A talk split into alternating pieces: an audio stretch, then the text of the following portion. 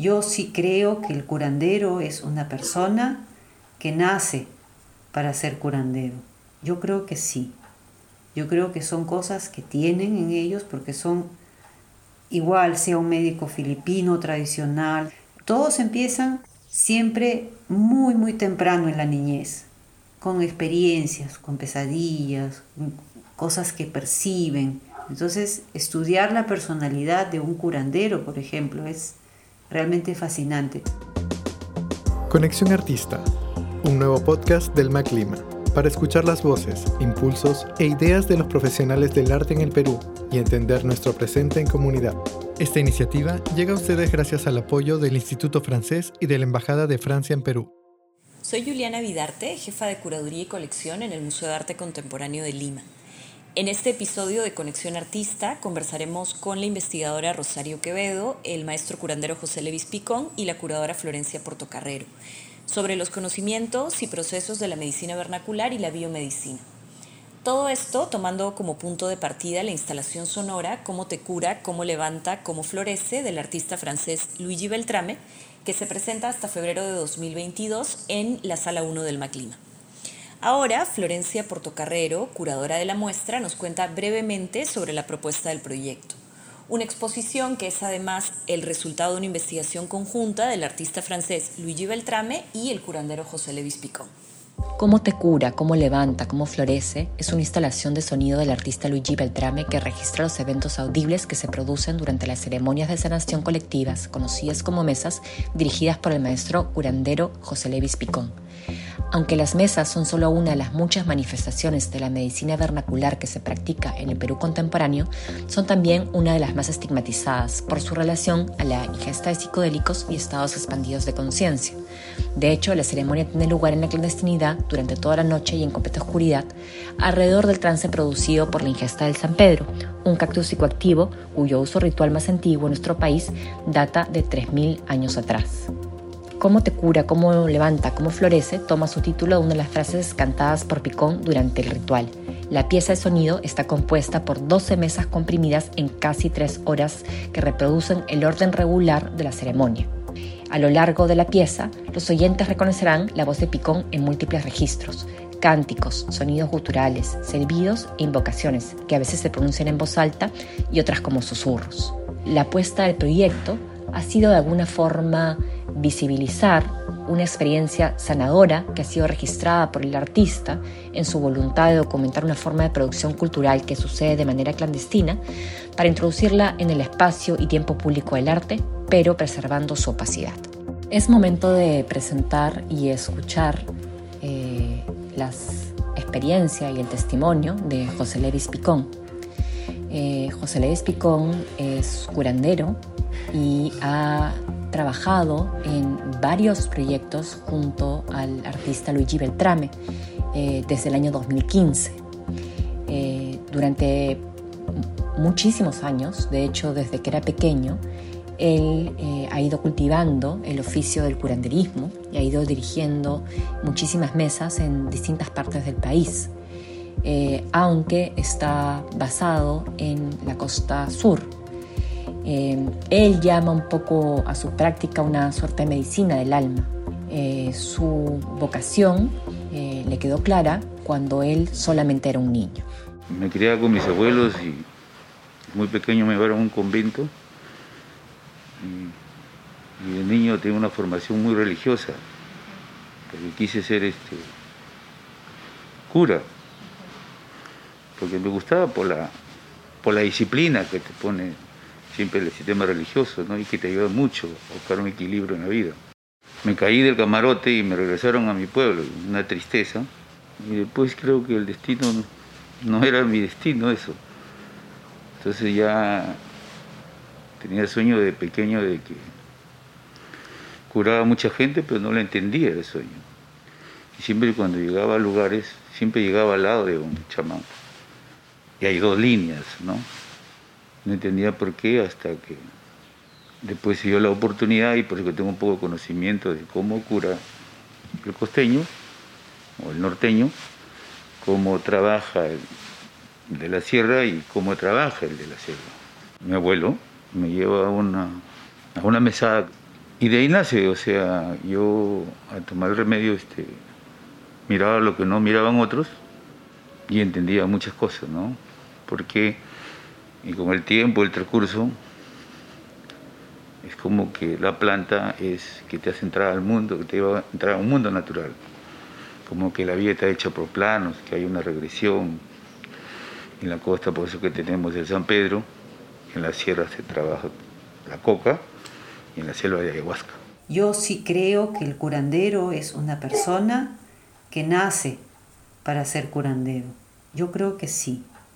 Yo creo que son cosas que tienen en ellos porque son igual, sea un médico filipino tradicional, sea José con su tradición de, San Pedro, o sea alguien, todos empiezan siempre muy, muy temprano en la niñez con experiencias, con sueños, con pesadillas, cosas que perciben. Eso es constante en ellos. Entonces, estudiar la personalidad de un curandero, por ejemplo, es realmente fascinante. Acabamos de escuchar a Rosario Quevedo Pereira. Rosario es una pieza clave en la colaboración entre Luigi Beltrame y José Levis Picón. Ella fue quien puso en contacto al artista y el curandero por primera vez en el año 2015. Rosario estudió psicología clínica en el Perú, pero luego se doctoró en filosofía y antropología social y cultural por la Universidad de Viena, en Austria, con una investigación titulada El largo camino casa, la integración de la medicina tradicional al sistema de salud peruano. Eh, la investigación intentó pensar puentes o cruces entre la medicina vernácula y la biomedicina occidental, que es la perspectiva imperante dentro del sistema público de salud peruano. Eh, durante dicha investigación, José Levis fue una de las personas con las que ella trabajó mano a mano, investigando su práctica como curandero. Yo soy psicóloga, es mi, mi profesión de base y en esa época eh, en la que empecé a interesarme por estos temas, eh, fue en realidad a partir de una experiencia de, un, de uno de mis pacientes. Em, era un muchacho que le habían dado un diagnóstico de, de VIH y estaba con un síndrome depresivo pero este paciente desapareció por tres meses. Cuando se volvió a comunicar con Rosario, le contó que había estado en la selva con un curandero con quien había hecho un tratamiento basado solamente en plantas. Lo que más me sorprendió fue que vino con un examen de laboratorio y me decía que ya no tenía VIH, ¿no? Em, entonces ahí fue para mí como que se abrió un mundo nuevo, digamos, ¿no? Este, yo dije, ¿cómo es posible esto? O sea, esto tengo que, tengo que ver cómo, cómo fue que pasó, qué fue lo que hizo, qué tratamientos, qué plantas, ¿no?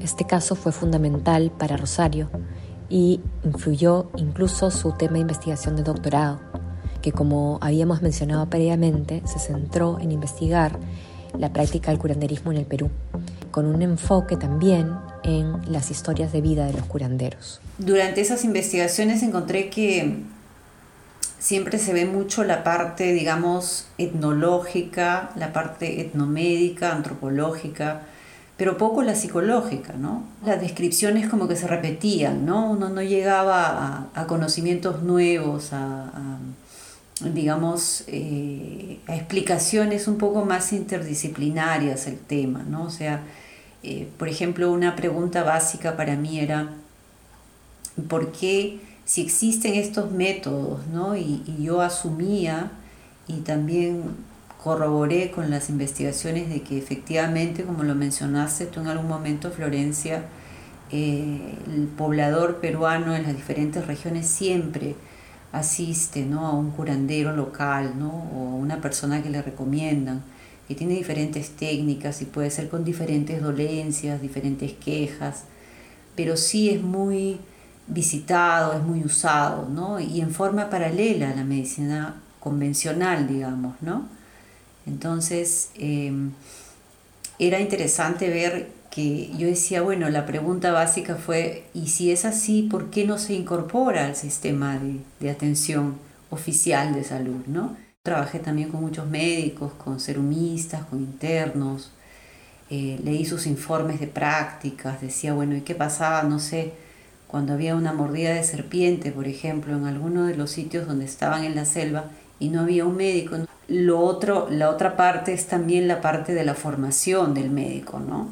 que es en mucho muy parecida a la del psicólogo, en el sentido de que nadie nos enseña nada de esto, nadie nos lo comenta, nadie nos dice que existe. Para nosotros es la cuestión pura positivista, psicológica y médica y no existe para nada en la formación esto. Entonces un poco era una necesidad o unas ganas de hacer un aporte, ¿no? Un aporte desde un punto de vista científico que también se puede explicar no solamente antropológico. La relación este, del, del sistema de salud convencional, ¿no?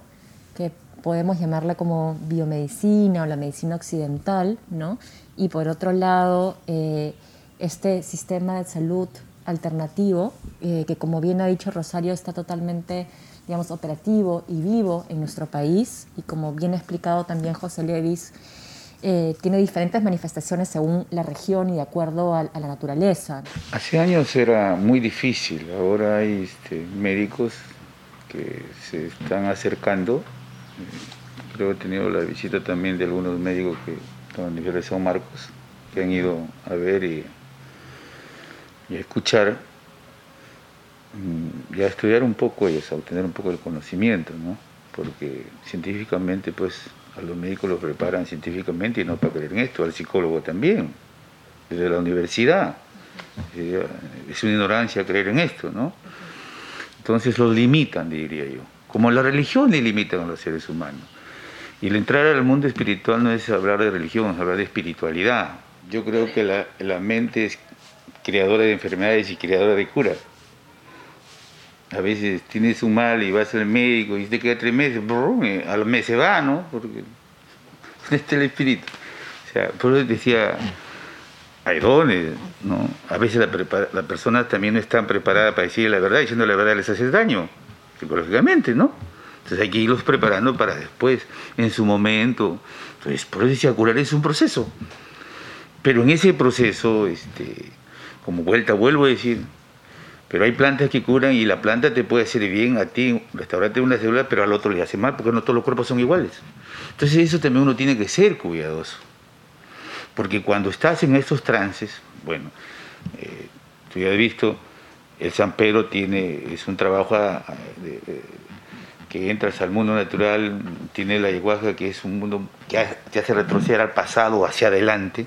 Creo que si hay algo que diferencia mucho eh, tu práctica, por ejemplo, eh, de la de un doctor, ¿no? que es el uso, por ejemplo, de, este trance inducido por, el San Pedro específicamente. Entonces, sí quería preguntarte, ¿cómo crees tú o, cuál es la, acción de, la planta? ¿no? O ¿de qué manera actúa en relación al proceso de cura, enfermedad? A ver, el San Pedro tiene unas rayitas que se llaman vientos. Y ahí le dicen algunos de cuatro puntas, cinco puntas, seis, siete, ocho, doce, trece. Pero si tú juegas al cocinar estas plantas de estos vientos, sacas una medicina genérica curativa para restaurar las células. Pues eso que en algunos la planta cuando comienza a trabajar, y a veces hasta algunos les hace arrojar porque va, va a ir restaurando, está haciendo su trabajo. Uno, porque ya ahí estás expulsando en los karmas, como que limpia, que te traen las enfermedades, y te está limpiando un poco el templo para que después venga el, espíritu del entendimiento, la comprensión, y puedan mirar de otra manera la vida. Todo esto que estamos conversando eh, me hace preguntarme por el concepto de enfermedad que estamos manejando, así como el de salud, desde estas dos distintas perspectivas. La definición de lo que es enfermedad eh, es definitivamente en las diferentes tradiciones eh, médicas, eh, ha sido siempre, a través de la historia, ha sido más holística, o sea, es la dimensión no solamente física, biológica, sino también espiritual y emocional. Y yo incluiría incluso social, ¿no? Y no solo en Perú, las diferentes tradiciones médicas que hay en Perú, sino podemos hablar de las diferentes medicinas chinas, por ejemplo, ¿no? que no existe una medicina tradicional china, sino varias. Eh, o en la medicina campo, por ejemplo, japonesa, la misma medicina celta, eh, en las tradiciones budistas de curación incluso en los exorcismos judíos. Es decir, en todo tipo de tradición médica siempre la definición de enfermedad ha sido holística. Cuando se empieza a investigar más en el plano físico, sobre todo en el plano bioquímico, eh, las, cuando empiezan a surgir las ciencias neurológicas, por ejemplo, además de las ciencias sociales, que también avanzaron muchísimo. Entonces, no es que se excluyan, en mi opinión, sino que digamos que se ocupan o tienen dominios distintos del fenómeno humano, ¿no? que incluye la enfermedad. Ahora, lo que es enfermedad siempre implica un síntoma, ¿no? Un síntoma es aquello que nosotros percibimos como algo eh, desagradable, como algo que nos limita, como algo que nos causa algún tipo de dolor, sea un dolor emocional o físico. Como decía José, eh, quizás de repente, no sé, la medicina dentro de dos siglos será ya holística otra vez, ¿no? Regresaremos al origen, ¿no? Y, y entonces el médico también, no sé, pues podrá imponer las manos o podrá, este, no sé, hacer como una especie de confesión, ¿no? Eh, no lo sé, es probable, es probable que volvamos a cerrar el círculo, ¿no? Existe un pseudo chamanismo, eso es lo que oscurece hay muchas personas que aprenden la mecánica pero no tienen la virtud. Yo he pasado por problemas porque como yo no hago lo que hace la mayoría, no soy normal en la sociedad, soy un anormal, y si vas a la iglesia ya tienes, ¿no? Al cura que te está dando, ¿no? Si vas al médico que te está dando, y yo he estado, entonces mejor te quedas callado. ¿Ves? No limitan. Rosario, por un lado, por ejemplo, ha hablado de que sí hay cierto diálogo entre la medicina oficial y ciertos médicos que están interesados un poco en, la experiencia, ¿no? Pero por otro lado, también, José, desde tu experiencia más vivida, me dices que sí sientes que, digamos, el, trabajo de curandero está en una especie de, de, limbo socialmente, ¿no? Como que hay mucho conocimiento acumulado, sin embargo, digamos, es un conocimiento que no termina de ser reconocido socialmente, ¿no? Y, tienes por un lado la iglesia, por otro lado, digamos, al sistema médico un poco como en contra, ¿no? Cuando uno va a buscar un guía y, el guía es ciego, te va a llevar por caminos equivocados. Entonces, cuando tú entras en la planta y tienes la visión, es la visión el que te ilumina, el camino por acá, ¿no? Se te hace más corto. Y en ese sentido, creo que es una virtud divina entras al trance y tiene la visión, y la visión es, a veces las plantas te la deja en diferentes formas que tiene que saber descifrar.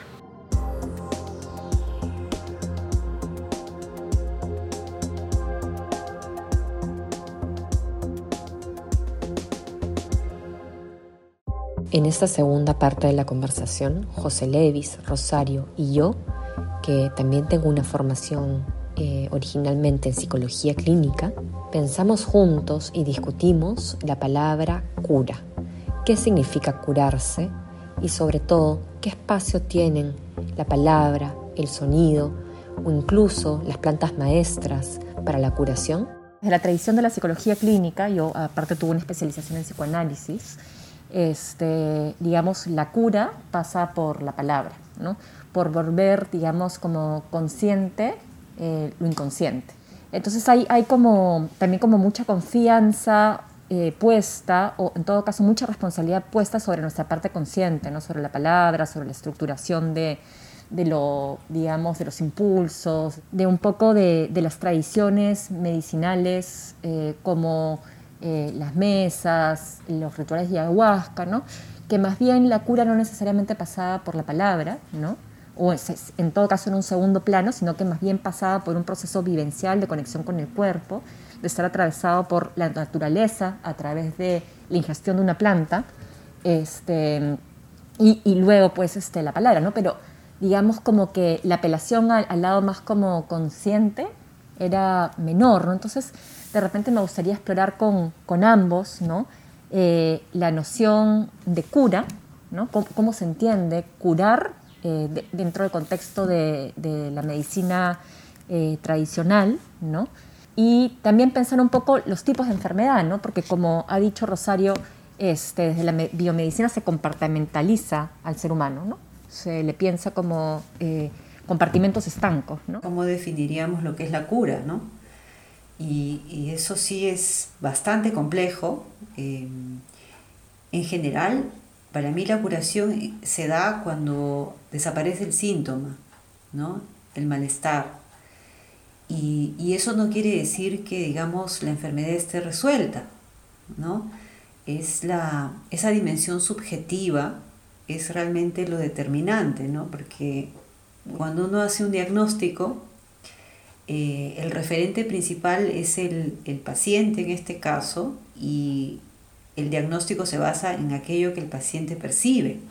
No, no es algo, digamos, que vamos a medir este, objetivamente en un laboratorio o algo, sino, digamos, el material es la subjetividad en realidad. ¿no? Puede ser que la enfermedad y el cáncer siga avanzando, puede ser que continúe e incluso que conduzca a la muerte de la persona, pero podría ser que la persona de todas maneras se cure en el sentido de que ya no vea su enfermedad como algo, digamos, este, limitante o como algo trágico, sino que resignifique el sentido de su enfermedad. Entonces ahí uno podría hablar de cierto tipo de curación.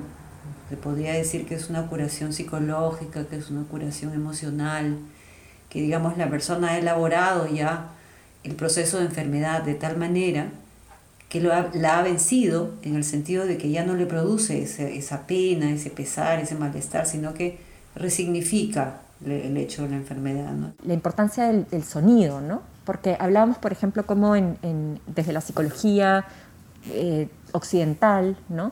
Eh, está la palabra, ¿no? Como, como un elemento esencial, ¿no? En el ritual de la mesa, el sonido yo siento que es como, ¿no? Creo que se llaman tarjos las canciones, ¿no? como que acompañan el proceso de trance, ¿no? Son diferentes técnicas de entrar al mundo natural, son los, las energías que engranan para llegar a ese espacio. O sea, el tabaco, por ejemplo, se cinca tabaco, ¿no? El tabaco es una planta maestra. O sea, a ver, eh, a veces este, los karmas están, los demonios están, porque a veces no algunos tienen de absorber rápido lo negativo. Esta pregunta va para Rosario. Rosario, quería saber eh, si tu práctica como psicóloga clínica se había transformado luego de haber dedicado tu investigación de doctorado a estudiar eh, la medicina vernácula en el Perú y de haber trabajado mano a mano con curanderos de distintas regiones del país, sobre todo tomando en cuenta eh, que tu formación eh, en psicología clínica, por lo que me comentabas, había sido una formación, digamos, científica, eh, tradicional, occidental. Bueno, muchísimo, ¿no? Este, em, yo creo que en general es, es, mirar la vida y a las personas de otra manera, ¿no? Y, eso dice mucho. Las, las relaciones, por ejemplo, este, eh, para mí no son, no son solamente más la explicación psicológica clásica, nunca más lo fueron, ¿no? A partir de esos acercamientos y de estas cosas que, tuve la fortuna de, aprender ¿no? y de ver. Em, y ahora incluso después de años, después de esas eh, investigaciones y de esas experiencias directas, eh, siento que sigo avanzando, ¿no? Y, y ahora este, yo incluso te diría que para mí no existe más lo psicológico, sino lo psicoespiritual, ¿no? Em, yo observo que esa dimensión, este, en realidad, eh, puede sonar un poco convencional, pero yo creo que es incluso determinante en la vida de las personas, ¿no? Y, me siento cada vez más desarmada, porque como psicóloga he tenido que nutrirme de otras disciplinas e incluso ahora estoy estudiando un poco más no sé, temas de teología, porque siento que hay que seguir avanzando, hay que seguir avanzando y hay fenómenos y hay situaciones que requieren romper nuestro marco convencional de pensamiento y, realmente aventurarnos a aprender más. Yo veo y converso con gente también de otros países, ¿no? Incluso, y, y están también en la búsqueda, ¿no? Porque eh, como psicólogos, por ejemplo, no, damos siempre la solución a los problemas, ¿no? Y a veces incluso los entorpecemos, ¿no? Eh, en vez de aliviar o en vez de ayudar un poco, hay cosas que negamos porque no fue algo que aprendí en la universidad, entonces no se debe hacer o no se debe decir. y no confiamos tanto en nosotros como personas también, ¿no? O sea, la intuición, por ejemplo, ¿no? Es, es un proceso también cognitivo, no es emocional, es 100% cognitivo.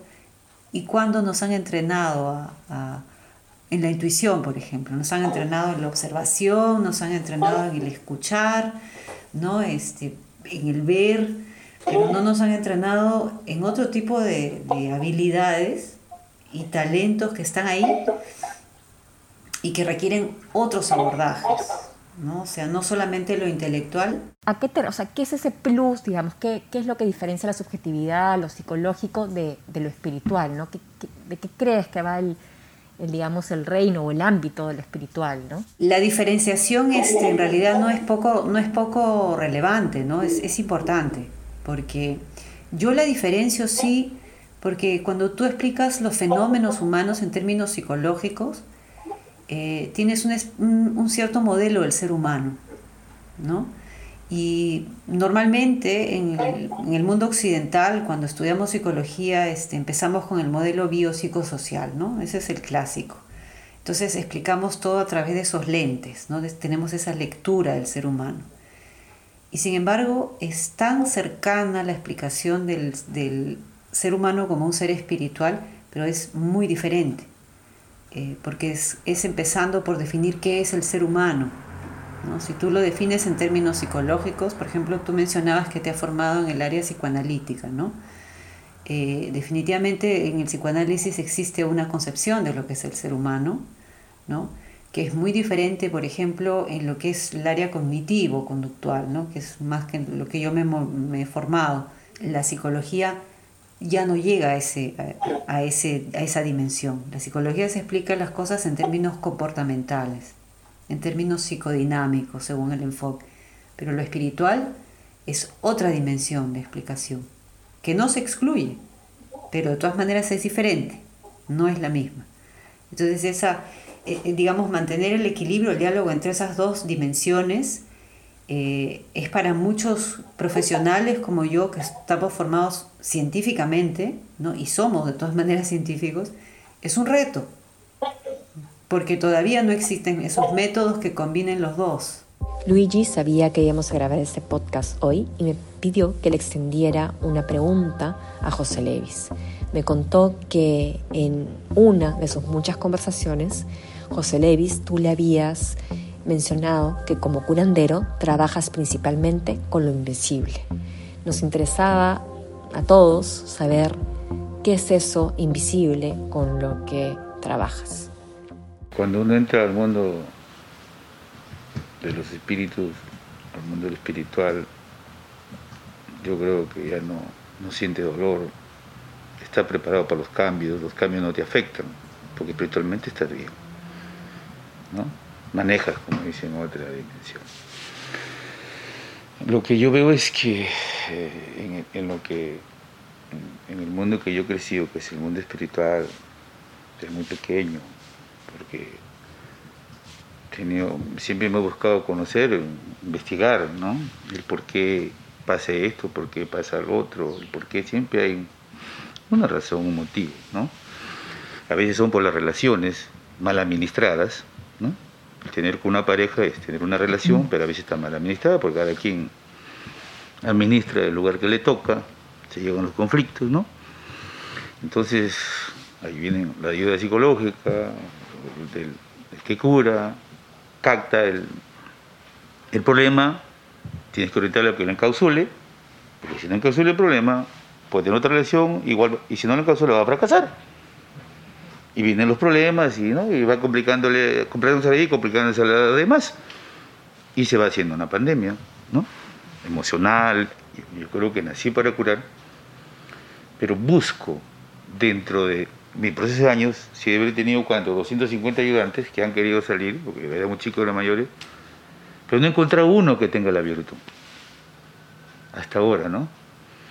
Porque demostrarle y darles y sacar provecho de tu ansiedad te va a complicar la vida, se va a complicar a ellos también o no. No encuentro la persona virtuosa que pueda trascender eso. Entonces, yo la idea cuando conversaba era antes, quería ser como Tembló porque las enfermedades a veces son mentales, ¿no? Eh, eh, con el espíritu que se metieron, por el desorden que hay. Entonces se necesita de un equipo, ¿no? Mm. Antropólogos, psicólogos, de, de psiquiatras, que esto, y ir dando un proceso hasta llevarlos al entendimiento, ¿no? Pasarle por igual que no hay en el mundo, veo yo, y quería hacer eso. Y de eso hablaba, por eso que entra en está con Luis y también ella, la visión de, de que desintoxicarlos y mirar y que vean hacia adelante de otra manera, pero es un proceso. Pero la gente quiere todas las cosas rápido, de hoy para mañana. Quizás es el camino de encontrarme yo con ustedes y otro pueda seguir este, esta lectura, meterse a investigar más, ¿no? y, y poder ayudar a la gente, porque es algo que siempre ha estado y cada país, cada lugar tiene su planta. De un tiempo a esta parte, eh, la medicina tradicional y la práctica del curanderismo se han popularizado muchísimo.